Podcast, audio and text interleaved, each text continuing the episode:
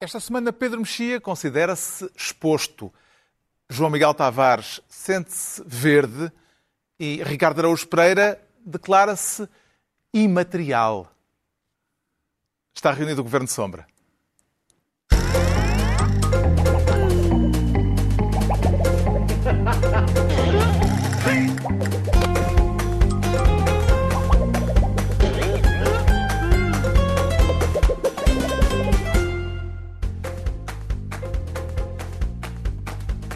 Ora então, viva, sejam bem-vindos no final de uma semana marcada pelas reações ao arraial dos adeptos ingleses no Porto, fora da bolha, e também marcada pelas decisões do Governo sobre a nova fase e as novas regras do desconfinamento a poucos dias do Santo António. E precisamente por aqui é que começamos com o João Miguel Tavares a querer ser desta vez ministro do St. Anthony.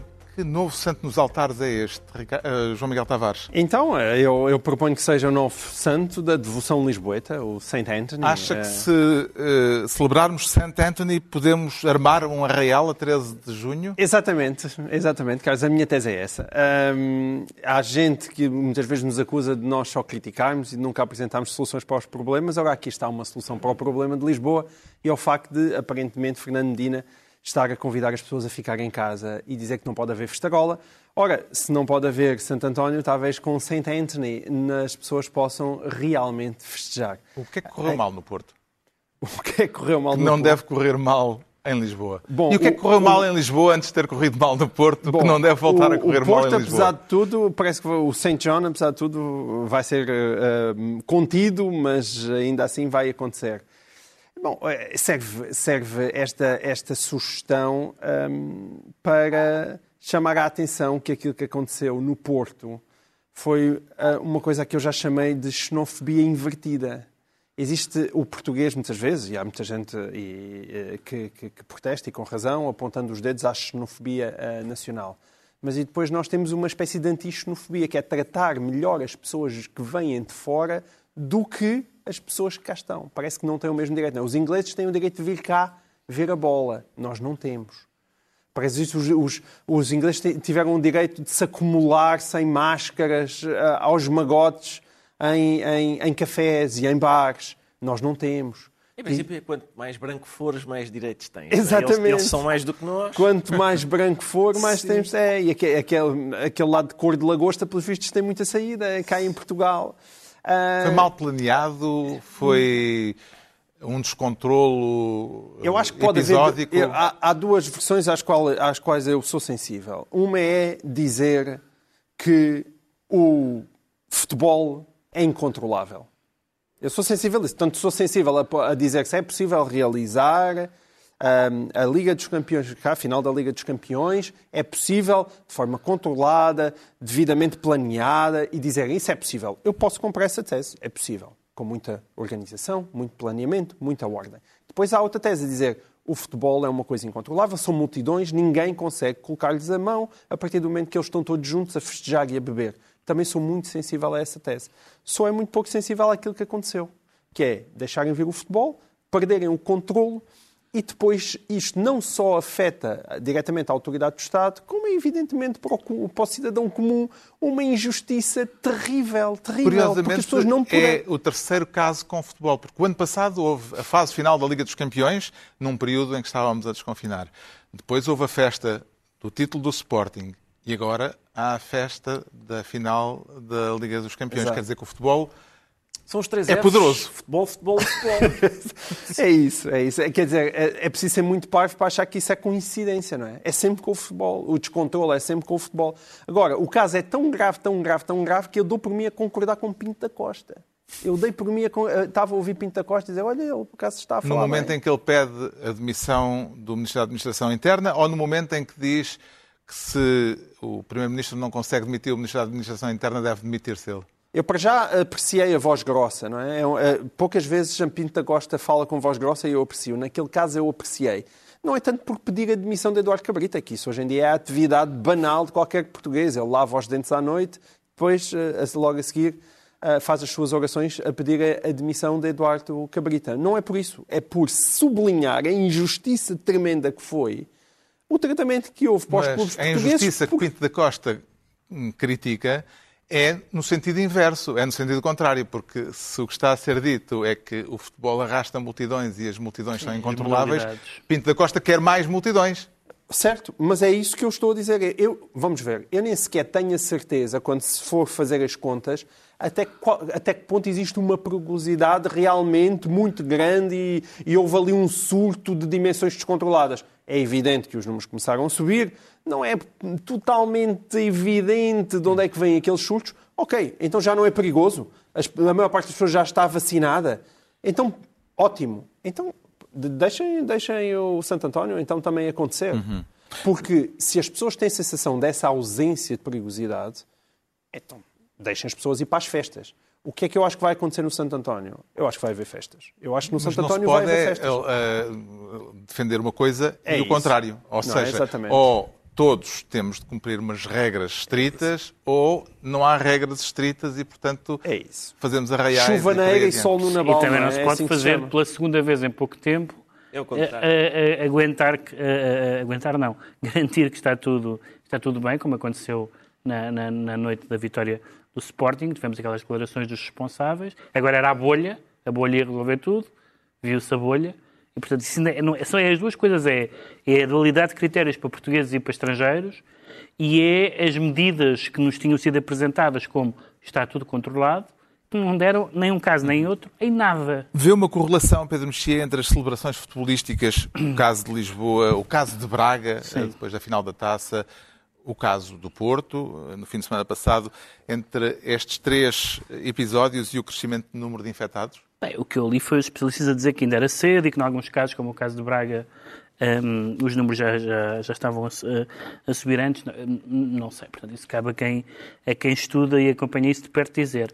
Mas, mesmo, há coisas que, mesmo que não tenham esse efeito, eh, não devem ser feitas. Por exemplo, andar a 200 à hora pode não causar nenhum acidente, mas não se deve andar a 200 à hora, não se pode.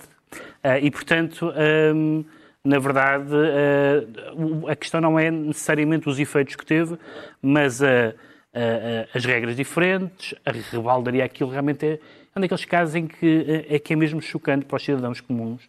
Pensar, então eu não posso fazer isto, isto e isto, e estes senhores podem. Porquê? Ainda por cima dizer, mas são, são daqueles ah, fãs de futebol, uma equipa, é do Japão, não é? Que limpam, limpam, a- o estádio depois limpam o de- estádio depois. da Não partida. são, não é, não é, não são fãs da seleção japonesa propriamente. São uns fãs que, enfim, se portam no futebol, como nós sabemos há, há- muito tempo. Isso, isso é bastante chocante. Embora também seja chocante esta torneira de verdes, vermelhos e amarelos com que nós somos brindados pelos nossos velhos aliados. Mas isso é outro. Já vamos falar a seguir. Este ano não vai haver arraiais de Santo António, mas como já foi sugerido pelo João Miguel Tavares, talvez a coisa se resolva mudando de santo. Que tal trocarmos, Ricardo Araújo Pereira, o mote habitual das quadras e, em vez do tradicional Ó meu rico Santo António, passarmos a fazer versos com Oh my dear Saint Anthony? Acho que é melhor porque é, porque esse santo, talvez esse santo nos conceda. Quer testar os seus dotes de poeta popular? Não é fácil porque não há nada que rime com. Como é que eu. Um, oh, um, Oh ao, Saint meu rico Saint Anthony, uh, talvez festa religiosa e pagã. Ah, em português. Sim, Não, tem que ser, porque que era um- apesar, de tudo, apesar de tudo somos portugueses a pedir a Saint Anthony. Pode Por isso tem de certo. ser Ah, ao meu rico Saint Anthony, festa religiosa e pagã, deixa-me ir ao arraial que eu levo um hooligan. Ahm, talvez, pelos vistos, levando um hooligan, ahm, a gente pode festejar. O que, é, o que é mais curioso nesta atenção é que esta história já eh, tem, tem uma. Tem, digamos, um, há, um- há uma história anterior à realização da Champions. O que acontece é a Champions este, este ano era muito fácil de resolver. Eram duas equipas inglesas. Por isso isto resolvia-se Os ingleses não quiseram Só que os ingleses, a UEFA disse assim: Bom, então vamos fazer aqui com o público, temos uns convidados que vêm de uns países. E, e os ingleses disseram: desses países têm que fazer quarentena.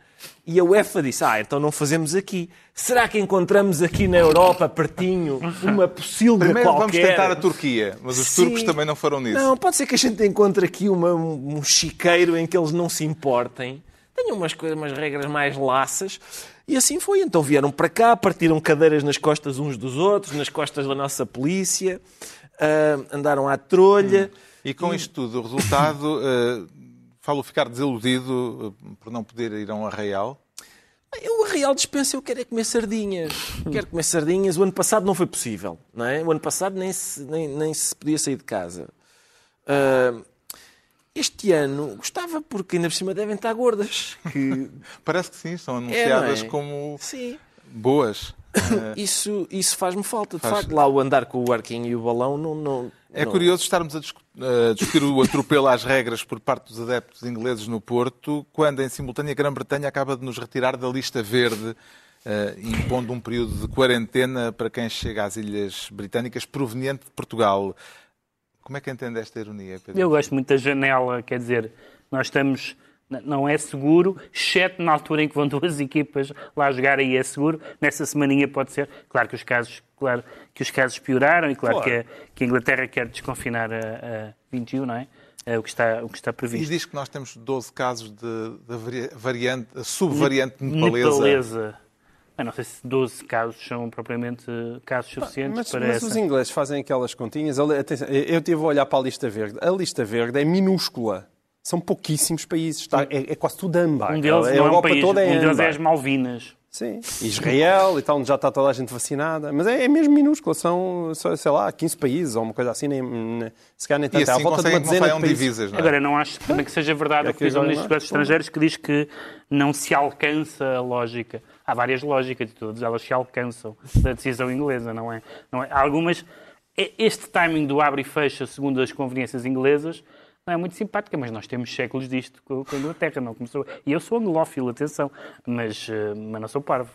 e o Augusto Santos Silva já foi, é a terceira vez em menos de um ano que ele se indigna com o facto de, de nos fecharem a, a, a, as, as, viagens do Reino Unido para Portugal. Aquilo é ridículo. Sim. Veio hoje outra vez indignar-se, dizer que não percebe, não compreendo. Em junho, não compreendo. Em janeiro, eu não compreendo. Em julho, não compreendo também está há muito tempo sem compreender. São só 11 países na lista verde nesta altura e Pedro, entregamos... Pedro tem que ter cuidado com, com isto, de, porque acaba por ser falta de patriotismo num momento destes dizer que é anglófilo e o Chega pode recomendar a castração química de anglófilos e... entregamos ao João Miguel Tavares a pasta de Ministro do St. Anthony. Quanto ao Ricardo Araújo Pereira, quer ser, por esta semana, Ministro dos limites de todos ou só de alguns, uh, Ricardo Araújo Pereira? Eu acho que é só de alguns, Carlos. Acho uhum. que é só de alguns, mas este percebi, é um caso... Quer falar da decisão uh, de Rui Rio de cancelar a representação do PSD na sessão de encerramento do Congresso do Chega, depois de ter ouvido o discurso de André Ventura. Votar a favor desta direção nacional é dizer que não vamos negociar com o PSD. Vamos impor ao PSD. As possibilidades de entendimento entre André Ventura e Rui Rio ficaram postas em causa depois do líder do Chega ter considerado o líder social-democrata um muito mau líder, estou a citá-lo. Também lhe parece que foram ultrapassados os limites da decência, como diz o comunicado do PSD? O comunicado do PSD é isso. O comunicado do PSD é explicar a razão pela qual não iriam comparecer uh, no final do Congresso do Chega era essa. Era o Chega ultrapassou os limites da decência. E eu festejo. Que era uma coisa saúdo... que faria sentido antes de ler o comunicado. Sim, sim. Eu, eu saúdo um, a, que o PSD tenha chegado a essa conclusão. Um, é, quando eu, nos tocam a nós. Exatamente. É, eu, mas isto é, isto na isto verdade. faz lembrar é, Marquise do Ronaldo, lá está. Isto, eu, eu, já lá vou. Já isto lá é uma espécie de. É, o Rui Rio está a, a. Vamos supor, o Rui Rio está há duas horas na orgia mais licenciosa, mais, mais javarda e mais mesmo bem feita, não é? E nisto, e nisto, alguém lhe apalpa ao de leve o rabo. E ele diz, é pá, badalho que isso não vou-me embora. Foi é isto, basicamente o que aconteceu foi isto. Uh, e é, é, espantoso. Foi um, aliás, foi um fim de semana de descobertas, porque além do PSD ter descoberto que talvez não conseguisse entender-se com o Chega, Uh, o Chega, que também já, já havia uma desconfiança em relação a isso em congressos anteriores, também, também se desconfia que o Chega não consegue chegar a entendimento com o próprio Chega. Há, há muitos. Os relatos do, do, deste, deste congresso são, são hilariantes e, e há, há, gente do Chega a descobrir que parece que o Ventura manda em tudo. Uh, diz que há extremistas no Chega. Há, há, pessoas que estão a, estão a tomar. Mas agora vai começar a ser exigido disso. aos dirigentes que apresentem o, o cadastro Sim, e, e, provavelmente, sei lá, um questionário rápido. O senhor é extremista? Não, senhor. Ok, então entra. Uh, mas, é, mas é, quer dizer, eu achei extraordinário esta, este tipo de. Fui violentamente sacudido pela surpresa uhum. quando, quando descobri, mas as pessoas do Chega, por exemplo, há lá um senhor que foi demitido de vice-presidente, que ficou mesmo muito magoado, fundou o Chega com o, com o Ventura, mas entretanto foi ultrapassado pela direita pelo senhor que veio da nova democracia. Um, e, aliás, ele mandou-lhe umas bocas bem azedas no seu discurso de despedida, a dizer que projetos que não, que não resultaram não devem vir para o Chega e tal. Mas teve, foi, é isso, é, foi, ali valem ultrapassagens pela direita e ele foi ultrapassado. Será que o PSD de Rui Rio ainda vai a tempo, Pedro Mexia, de, de descolar de uma certa imagem de facilitador de uma possibilidade de acesso do Chega ao poder? Vamos lá ver. Eh, o, o, quando eu li que, tinha, que havia um comunicado do PSD nesse sentido, pensei que realmente o PSD tinha uh, lido ou ouvido algumas das coisas que o Chega andou a dizer nos últimos tempos. Mas não, o, o que é inaceitável é que o Chega critica o próprio Rui Rio, o que é bastante absurdo. Uh, o Ricardo teve, teve a, a, imagem da orgia, eu tenho uma imagem uma imagem Sabes do, que é sempre a que eu prefiro. do mundo animal, do mundo animal que é a, a, a, ideia de que se vai fazer festinhas ao Doberman e depois que ele afinal aleja. Quer dizer, a, a, a, a, descoberta, toda a, gente, toda a gente, não há nenhuma dúvida sobre o que é o Chega. Para mim, na minha cabeça, não há nenhuma dúvida sobre o que é o Chega. Uh, e, e é legitimamente. Eu não sou a favor da extinção do Chega, acho que é um partido legalizado pelo Tribunal Constitucional e até, até ver. Agora, nem sequer estou contra o Chega no sentido em que não tem nada a ver com o Chega, o Chega faz o seu caminho. Agora, que o PSD em algum momento deste percurso achava aí está um parceiro aceitável para ir ao governo. Isso é que é absolutamente Mas, extraordinário. No fim de semana passado, Rui Rio cancelou a representação social-democrata no Congresso do Chega, como já eh, referimos, e uns dias antes tinha ido ao chamado Congresso das Direitas dizer que o PSD não é um partido de direita. Vê nisto uma inflexão estratégica eh, ou decisões circunstanciais? Não, o, que, o, o Rio o que nos quer fazer crer é o seguinte, é que uh, uh, exatamente por ele não ser de direita, é que não tem mal aliar-se à direita radical. Pois se eu não sou de direita, se eu fosse de direita, estava a ceder à direita. Como eu sou de centro-esquerda, não tem mal. Ora, este raciocínio não faz sentido nenhum. É, é, mais bizarro ainda. Portanto, se ele, está, se ele nem sequer de direita diz que é, portanto, ele é uma das sete pessoas no país que não, do, do, PSD que não são de, direita, de centro-direita, seja o que for. E são todos dirigentes nacionais e estavam todos vivos em 1974. Uh, ah, mas, mas, de facto, não é isso que corresponde ao eleitorado. Uh, e, portanto, é, é, uma, é uma, tem sido uma barata tonta neste, neste processo todo. Pelos relatos da imprensa, o Congresso do Chega, aliás, o Ricardo já o referiu de passagem, foi tudo menos pacífico, uh, com uma encarniçada luta intestina de fações. Que partido é que saiu desta reunião de Coimbra, João Miguel Tavares? É o mesmo que era ou alterou-se significativamente? É o mesmo que era no sentido em que o partido é André Ventura e, um, e portanto, continua a ser o partido de André Ventura. O que é que o partido do André Ventura é que vai alterando, mas pela decisão do próprio? Se as pessoas, é, às vezes é pena as pessoas ficarem tanto tempo a indignar-se com o Chega, em vez de compreender o que é que aquilo é, porque é um partido muito divertido. Aquilo, aquilo tem é, é, este, este, este paradoxo. O facto de, o partido não ser nada além de André Ventura complica a vida ao próprio André Ventura. Porquê? Porque aquilo é um saco de gatos. Aquilo pode ser qualquer coisa, portanto, qualquer pessoa que esteja descontente e que seja mais ou menos amalocada. Há gente que ali está porque acha que é um partido que vai ter poder, há ali dinheiro e quer dar o golpe. Há outros não, que estão mesmo convencidos naquilo que André Ventura diz e que aquilo é um partido dos grandes princípios que vão acabar com a corrupção. E segundo a imprensa, há uma luta de fações entre católicos por Exatamente. um lado e uh, evangélicos tu tens evangélicos de um lado, agora vem um, vem um senhor que é do Opus Dei. E, portanto, aquilo é tudo. Aquilo é tudo. Uh, qual, é que é, qual é que é o paradoxo? É que, por um lado, um partido que está a crescer e que André Ventura se queixou de dizer bom, primeiro temos que conseguir governar o nosso partido antes de conseguir governar o país, como quem diz, se calhar convinha entendermos. Mas não é fácil eles entenderem-se, porque o partido não é nada. Como não tem um programa uh, estabilizado, André Ventura tem essa dificuldade. Mas é- eu ouvi, atenção, eu ouvi o, o vice-presidente Gabriel Mitar Ribeiro, que é quem está a elaborar o programa, a reagir a críticas como as tuas, dizendo como, como é que nos podem acusar de seja do que for se nós ainda não temos o programa definido.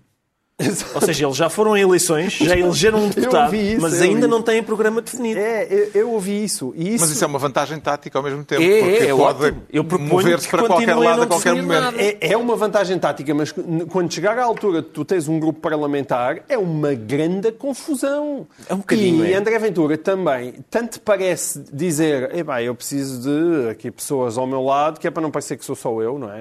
Ele já dá a entender isso, e é evidente que um partido não se constrói apenas em cima de uma única pessoa, senão essa pessoa um dia vai-se embora e também deixa de haver partido, mas ao mesmo tempo dá a ideia que o André Ventura quer isso. Porque assim que alguém começa a levantar um bocadinho a cabeça, como aquele Nuno Afonso, vem ele e zungas, lá se vai a cabeça de Nuno Afonso, supostamente por andar a, a negociar com o PSD nas costas dele. É candidato em Sintra. É, mas ao mesmo tempo mantém-se como candidato em Sintra. E, portanto, é, é, é bastante engraçado. Eu não posso dar também a minha metáfora em relação a, a Ah, Rui Rio. venha ela. Já houve uma metáfora badalhoca de orgias, a tua era animalesca. Atenção que a do Pedro também é meio badalhoca. Também é meio badalhoca. Ah, A faz minha- festinhas ao Doberman, depois queixas-te. A minha é uma coisa Mar- suja também. A minha é da Marquise do Ronaldo. Porque o, o arquiteto Jean Mateus é muito engraçado. Ele vem indignar-se com aquela Marquise. Ahm, mas saltou do plano, aquilo é um, um aborto estético, para nunca mais eu vou olhar para este homem da mesma maneira, do género, salta para o campo moral. Este homem morreu para mim. Nem nunca o Ronaldo fez nada pior. É e, é, epá, e é isso, é inacreditável. Bom, se é para o matar no campo moral, acho que aconteceram umas coisas lá nos Estados Unidos que eu ouvi falar, bastante desagradáveis e que chegaram de forma bastante fundamentada à justiça o que americana. é isso ao pé de uma marquise? Mas o que é isso ao pé de uma marquise? Epá, e isso foi, foi o Rio, também foi assim. O Ricardo Araújo Pereira fica então ministro dos limites. Agora é a vez do Pedro Mexia se tornar ministro da desinformação. E que tal criar regras eh, para combater isso, Pedro Mexia? Eh, não. A minha resposta é não. não O assunto estas. tem a ver com a chamada Carta Portuguesa dos Direitos Humanos na Era Digital, Sim. aprovada no Parlamento. Um assunto Eh, que foi uma, uma, uma, eh, um diploma que foi aprovado Há quase dois meses. há quase dois meses e que passou no esquecimento de muita gente, incluindo Pa- nós. Aliás, passou no Parlamento Passou sem no Parlamento nenhum sem voto contra. contra Portanto, e passou ninguém pelo votou governo, contra. E passou pelo Governo Sombra sem que tivéssemos falado disso. Vergonha, Eh, falha. Mas quando como é é que se explica, já agora, antes de irmos ao, ao assunto, como é que se explica eh, que a polémica tenha vindo a avolumar-se só agora? Eu- Estava eu- tudo distraído? Eu só, posso, eu só posso responder por mim porque é que eu li isso na altura e não liguei nenhuma. Porque na altura li eh, todos os artigos, menos o artigo 6 quase. Porque eu li, vai haver uma legislação sobre o direito ao esquecimento, aliás, já houve uma votação sobre isso recentemente, direito ao esquecimento, cibersegurança, privacidade, geolocalização abusiva. Eu disse, isto é bom Tudo coisas que tu aprecias. tudo coisas que eu aprecio. Mas depois há um artiguinho eh, que, aliás, as pessoas, os, os- as pessoas que escreveram sobre isso e os grupos parlamentares que, que se abstiveram eh, disseram, disseram que se abstinham por causa desse artigo, que é o artigo 6 e que é realmente um artigo que não lembra o diabo.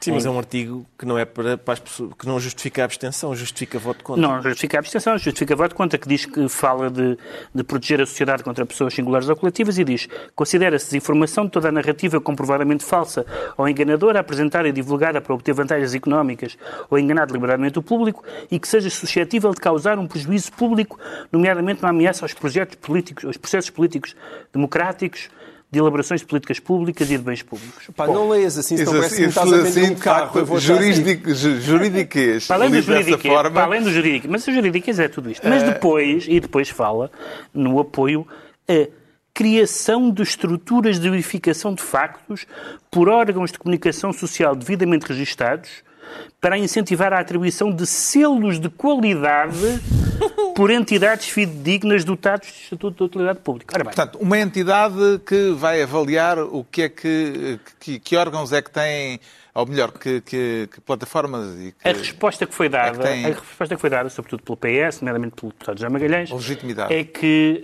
hum, eh, nunca lhes passou pela não, não enfiou o barrete das, das críticas que têm sido feitas, porque nunca lhes passou na cabe- pela cabeça que isto fosse um ato, ou que pudesse dar razão a um ato censório.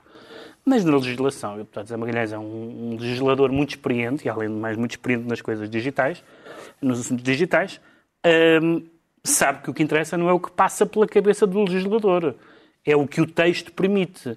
E o texto, para já, o selo de qualidade é uma coisa realmente de, ministro de Ministério da Verdade.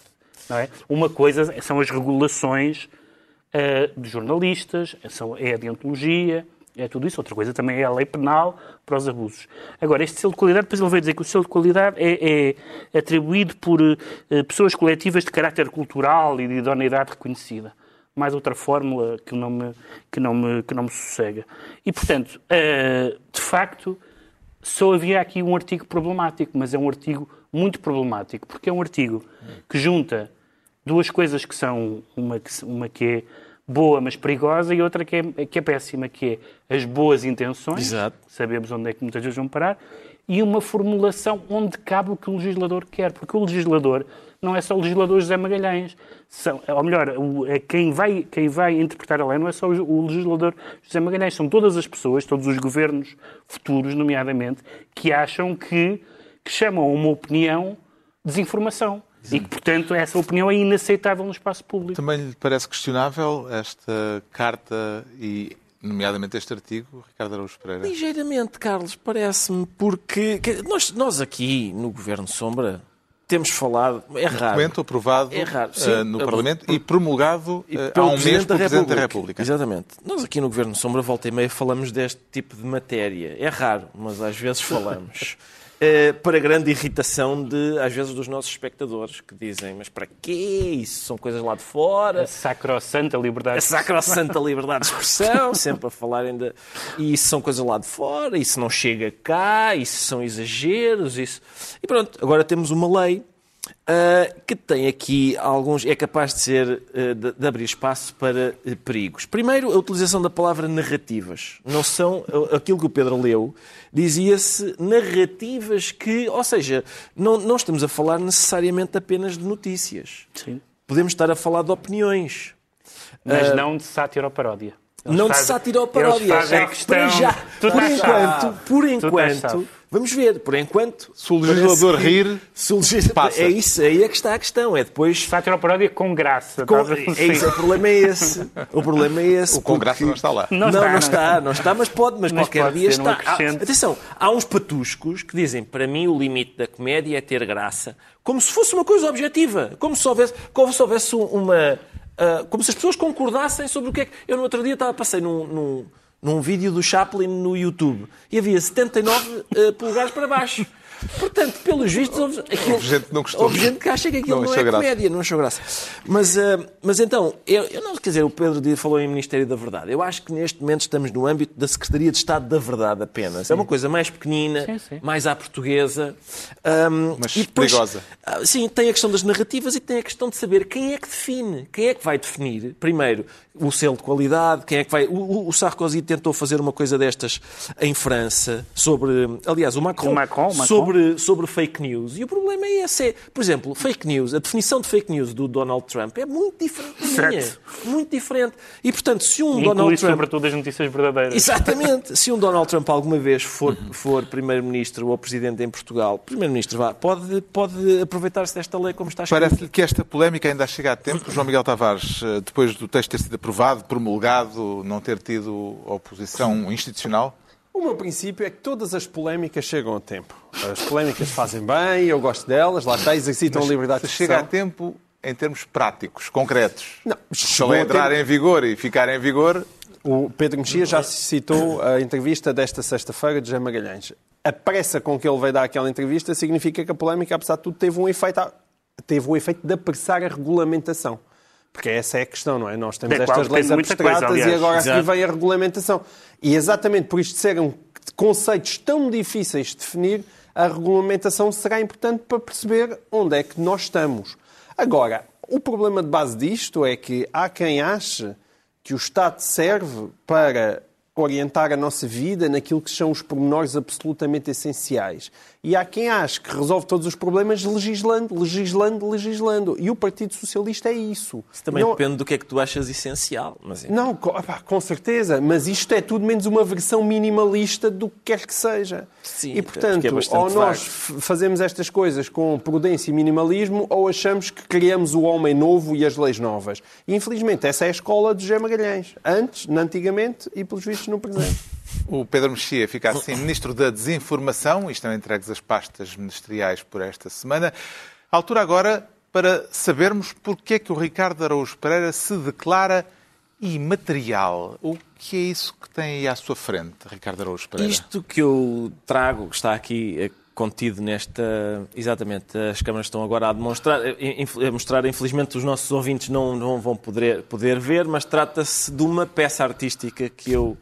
Eh, Feita Elaborada por mim, por si. elaborada por mim, que eu trouxe para. Escusam de agradecer, é um prazer para mim poder exibi-la a todos. Pensava que era uma obra do escultor italiano Salvatore Garau. Não, foi. Eu não É. nego que haja alguma influência de Salvatore Garau, que, que, de facto esta semana leiloou uma peça da sua autoria hum, invisível, não é? Que leiloou por 15 mil euros. Aproveito para dizer que esta minha está. Estamos, aliás, está a ver venda, sim. o espaço onde Salva... a, peça de Lá está Salvatore ela, Garau. sim. Como vê, ah, atenção, há várias diferenças. A, a fitinha da minha é amarela, a dele é. Enfim, somos artistas Mas, eh, diferentes. E, e a própria escultura também. E a escultura é muito diferente. A escultura é muito diferente. Já agora, minha... para, para os ouvintes da rádio, pode Ah, descrevê-la. descrever a minha peça, sim, Sim. com certeza. Em é Trata-se, consiste? em primeiro lugar, parece-me que parece-me evidente que a minha é uma peça corajosa, é corajosa, ahm, que arrisca, lá está, arrisca uma imaterialidade que, tornando-a inacessível a toda a gente,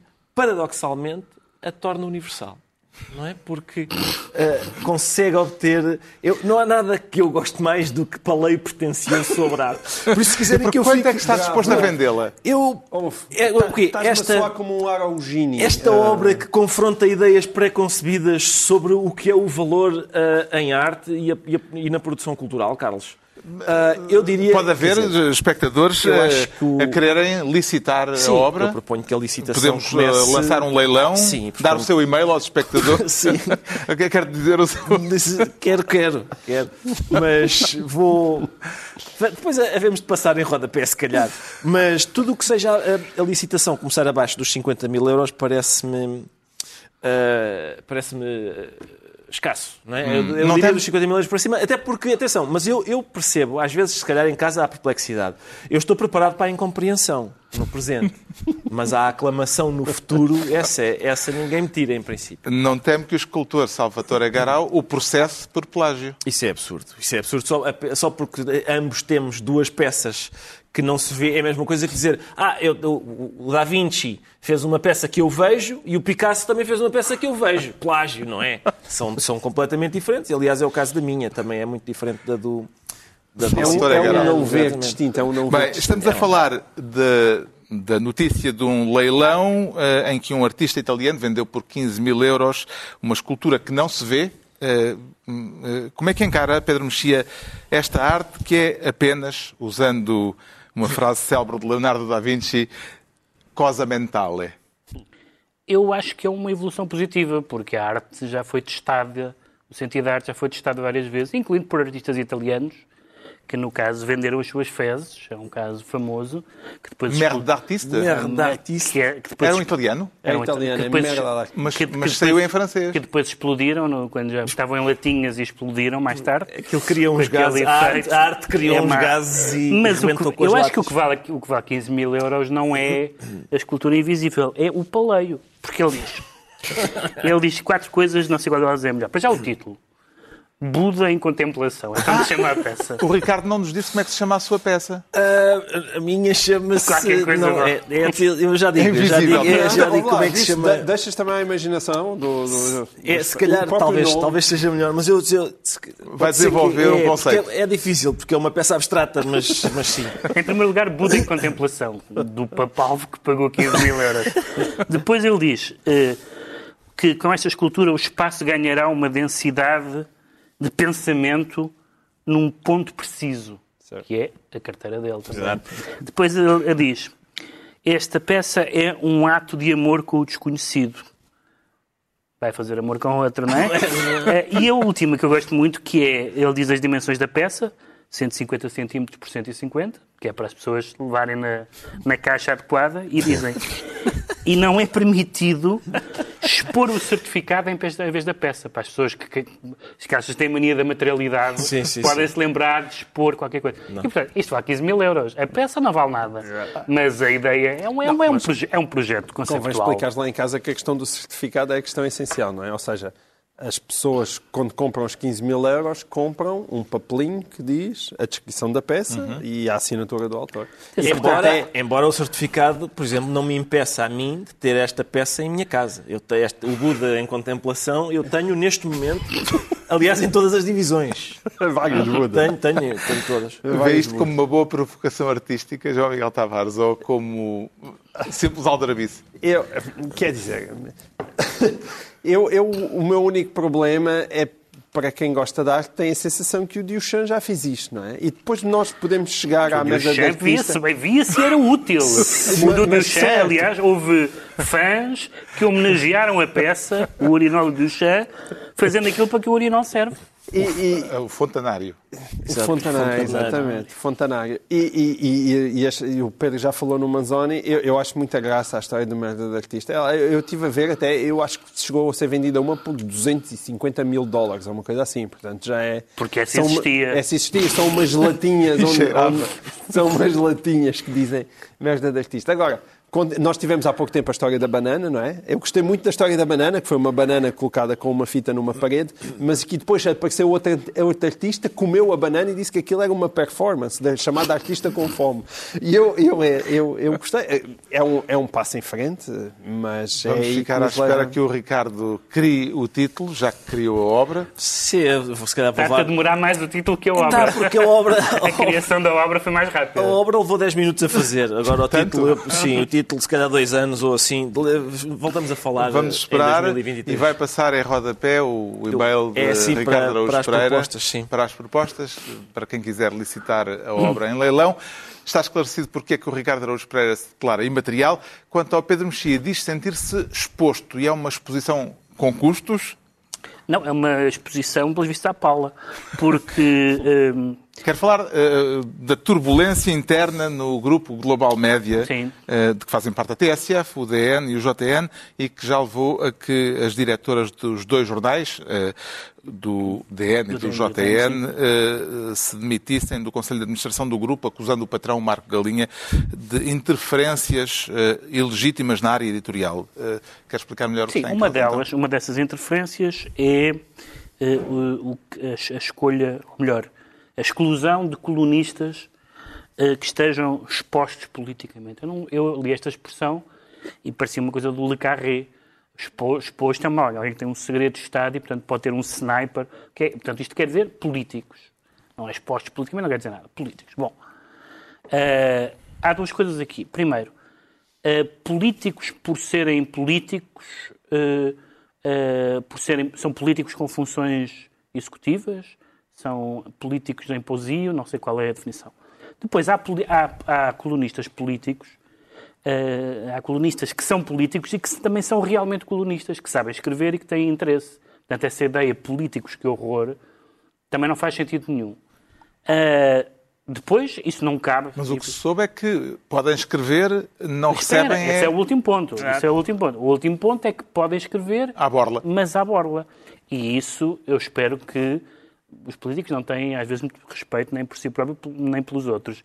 Mas espero que não haja nenhum político que aceite esse vexame, nem político, nem Ui. não político. Epá, isto, então é- os jornais estão cheios de vexame. Eu sei, pois estão, mas não deviam estar. É uma coisa bastante vexatória escrever, escrever de borla.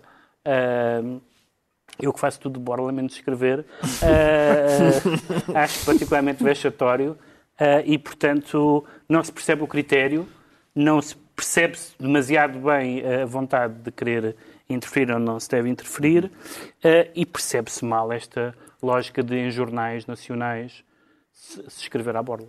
Vê alguma boa justificação para esta interferência do investidor na área editorial, João Miguel Tavares? Sabes que uma, uma das coisas boas de estar velho é que a gente de repente olha para trás e já conheceu muita gente e já viu muita coisa. E eu já conheci, desconfio eu, pessoas com o estilo do Marco Galinha. Tem a ver com isto. O princípio abstrato de políticos não escreverem, tanto nos jornais, ele parece-me correto, ou, ou estarem muito menos presentes na televisão. Tem o problema da definição do que é que é alguém politicamente exposto, mas pelo menos aquilo que são políticos do ativo, eu tenho às vezes dúvidas que devam estar a, a escrever nos jornais. Há muitos que escrevem gratuitamente pela simples razão que consideram que escrever nos jornais é uma espécie de, é uma espécie de extensão do seu trabalho político. Mas, os jornais é que não têm interesse Exato, nisso. mas é uma um interesse extensão do seu trabalho político Claro. e isso não tem interesse nenhum para os jornais. Agora, o que é que se passa? Eu desconfio que o Marco Galinha é daqueles empresários que chega e que não percebe a especificidade daquilo que é o meio mediático. Pois, Isso porque uma coisa é uma decisão editorial eh, de diretores de- de- de- dos órgãos de comunicação social que tomam a decisão de não convidar políticos para, esses, para as páginas do jornal. A questão aqui é a de ser o investidor, eh, o presidente do Conselho de Administração. Exato. eh, Podem não ser os tomar dire- essa decisão. Podem não ser os diretores, poderia ser aquilo que em Portugal se chama, não em Portugal, que lá fora se chama publisher e que em Portugal sempre foi algo muito vago, porque geralmente é o diretor que, que, que, que- acumula o cargo de publisher e não devia ser. Ou seja, o publisher pode ser alguém mandata- mandatado pelo Conselho de Administração para levar um determinado título para um determinado caminho. Agora, o- o- os meios de comunicação social são regulados por alguma razão. É porque, evidentemente, eles têm que ser protegidos de certo tipo de interferências porque prestam um serviço público. Quando chega aquele típico empresário que tem a cultura do quer para o cimento, que às vezes são pessoas cheias de pinta e com uma língua rápida e que se sentam a uma mesa e dizem, opá, eu, eu agora é que estou a topar para onde é que eu vou levar isto. E eu que trazem quero- dinheiro. Trazem o dinheiro, ou dizer eu quero isto assim, desta maneira e daquela maneira, porque é é essa a maneira com que estão habituados a lidar nas suas empresas. Isso, de um modo geral, corre sempre mal. Corre sempre mal. O empresário de mídia, dos mídia, é de facto um empresário diferente do empresário ah, de outros setores.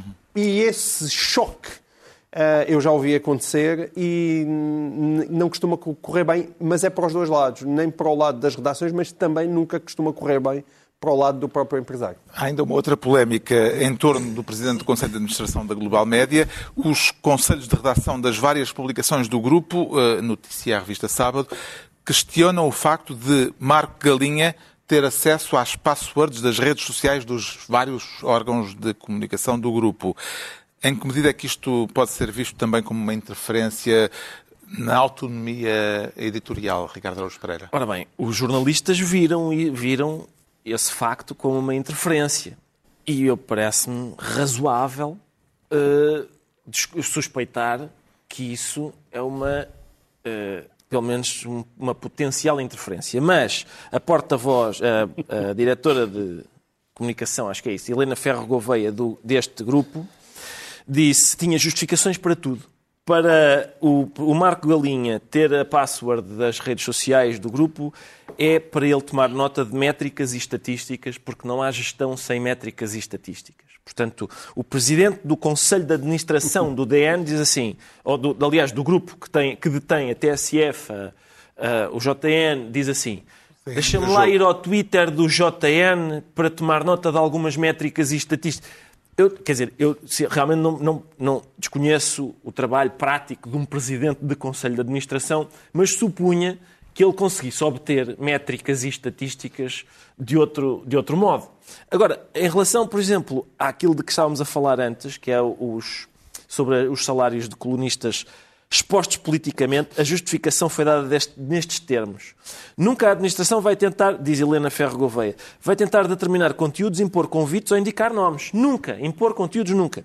O que foi pedido foi para serem terminados todos os pagamentos a pessoas politicamente expostas. Cá está aquela formulação magnífica. Pessoas politicamente expostas. Eu imagino políticos com uma gabardine a mostrarem a, a sua política. Isto não Pilar de impede, atenção, portanto, o facto de termi- serem terminados todos os pagamentos não impede que os convites lhes sejam feitos. Podem continuar a escrever. E, portanto, isto. Há aqui uma. Imaginem que. ah, no- no- qualquer dia nos chamam cá à SIC e nos dizem assim: pá, a gente vai deixar de vos pagar. E nós dizemos: ah, epá, olha, que pena, estamos a ser despedidos. O quê? Não! Podem continuar. Podem continuar a fazer à vontade. A gente é que não paga mais. E, portanto, é, tem, tem Podem-nos esse... pagar em peças como essa. Tem- tem- exato, se calhar em peças como esta, essa, é- eu, eu, eu compreenderia, quer dizer, se houvesse margem legal para que um administrador dissesse, atenção, nos meus jornais não escrevem políticos no ativo, ou vamos usar a expressão pessoas politicamente expostas. Mas não é uma questão de princípio. Ele não tem nada contra isso, desde uma que seja de graça. De- eu, Maravilha. eu acho que também já não vai haver tempo para o meu tema. De- Deixa-me só, só dizer uma coisa sobre o politicamente exposto, que é o, o- o politicamente exposto é uma, é uma expressão que existe na legislação sobre branqueamento de capitais e tudo isso. É daí que ela vem. Só isso.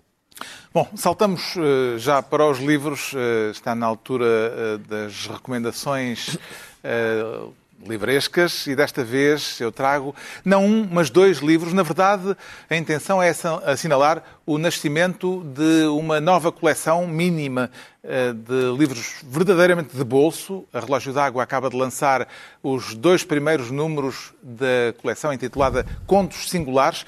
Cada livrinho tem apenas um conto. O primeiro, Mary Ventura e o Nono Reino, é um texto que a poeta inglesa- Sylvia Plath escreveu aos 20 anos, que foi recusado na altura por uma revista literária e que se manteve inédito até há muito pouco tempo, até há dois, três anos. Conta a história de uma rapariga que é metida pelos pais num comboio com destino desconhecido e há nele eh, um- uma atmosfera sombria que pode ser lida como o pronúncio da vida perturbada da autora que acabou por se suicidar aos 30 anos. O segundo conto desta coleção é de uma autora que eh, tem agora 30 anos, justamente, a irlandesa Sally Rooney, que se tornou conhecida com o romance de estreia que eh, veio a dar na série de televisão de sucesso com o título Pessoas Normais. Tal como esse primeiro livro, eh, este pequeno conto chamado Senhor Salário eh, também anda à volta dos equívocos de relações amorosas complexas com a entrada na idade adulta. São dois livros singulares numa coleção nova de literatura verdadeiramente portátil. O João Miguel Tavares traz Gonçalo M. Tavares, mas não são primos. Não, não, não somos primos, não. Somos vizinhos, quanto muito. E, e eu tenho uma grande admiração pelo Gonçalo M. Tavares, não, é, não, é, não sou o único. Ahm, mas o- o- este, este Diário do Ano da Peste é possivelmente uma das obras mais impressionantes, se não a obra mais impressionante que ele já fez. E, e eu, eu arrisco a dizer que este pode ser um dos livros que fica daquilo que foi a pandemia e o Covid, sobretudo no início do ano passado. E quando eu digo que fica, não, acho que não fica só em Portugal. Acho que é um daqueles livros que pode ficar no mundo. Ahm, porque ele, ele escreve isto ao longo de 90 dias, portanto, durante 90 dias, desde 23 de março, que é mais ou menos eh, uma semana depois de- do fecho das escolas, e 20 de junho, que curiosamente na, na altura foi o solstício de verão, ele escreveu diariamente este diário e o próprio diz que. Publicou na imprensa, no. Publicou na imprensa, no Expresso e também lá fora, no Times Literary Supplement, na, na, na Granted. Eh, portanto, o, o próprio, aquele próprio processo de escrita teve logo um, um impacto internacional e ele diz, eh, explica que escrevi este texto, cada um destes textos como se fosse o último e coloquei nele toda a minha energia. E isso nota-se. Ahm, ele tem uma capacidade prodigiosa para o aforismo e depois cruza tudo aqui, as suas leituras, a sua vida doméstica, os seus cães, as coisas que estavam a acontecer no mundo inteiro, as suas citações, as suas reflexões filosóficas. Isto faz com que seja uma obra que não se pareça com nada, o que é sempre extraordinário na literatura, e que, e que, e que fica e que vale a pena ler ao acaso, verdadeiramente. Eu não aconselho a leitura seguida, porque é, é- é pesado, mas eh, ir abrindo um dia por cada dia é um, um projeto intelectualmente in- e literariamente fabuloso. O Diário do Ano da Peste de Gonçalo M. Tavares, o Pedro Mexia traz poesia catalã. Sim, eu sou um dos poucos portugueses que não tem opinião sobre o independentismo catalão. Acho que isso é uma coisa entre os catalães e os espanhóis. Mas tenho opinião sobre as, as línguas minoritárias europeias, eh, minoritárias dentro de cada país, que são línguas que têm uma eh, longa e rica tradição poética, nomeadamente o catalão. Esta antologia é é uma antologia histórica, não, não, é só, não são só poetas contemporâneos, é uma antologia eh, coletiva, chama-se Resistir ao Tempo, eh, eh, e tem a ver com essa sobrevivência de uma, de uma cultura, de uma língua, de uma nação, e tem também no prefácio um, um interessante historial das relações entre a Catalunha, relações literárias entre a Catalunha e Portugal. Poesia de uma língua que resistiu ao tempo. O Ricardo Araújo Pereira recomenda uma autobiografia não autorizada. Sim, recomendo em 20 segundos a autobiografia não autorizada. São as crónicas da escritora Dulce Maria Cardoso na revista Visão. São ah, autobiográficas e são, são uh, crónicas que permitem, façam, fazem com que o leitor uh, leia uh, as, as, as, não, não, só se confronte com uma escritora na sua vida, às vezes na vida doméstica, em, em, em, em situações comezinhas, como variar-se uma máquina de lavar roupa, mas também, ou comprar um colchão, mas também a vida em residências artísticas ou a ida a festivais literários, e ainda a menina cuja infância foi passada em Angola e que foi salva da morte por um, por exemplo, por um uh, tropa que a salvou do mar quando e que, e, e que ainda hoje, cuja fotografia ela ainda hoje tem. Um, não tenho mais tempo. Textos não? autobiográficos de É. Dulce Maria Cardoso a fechar esta edição eh, semanal do Governo Sombra. Dois, oito dias, à mesma hora, novo Governo Sombra. Pedro Mexia, João Miguel Tavares e Ricardo Araújo Pereira.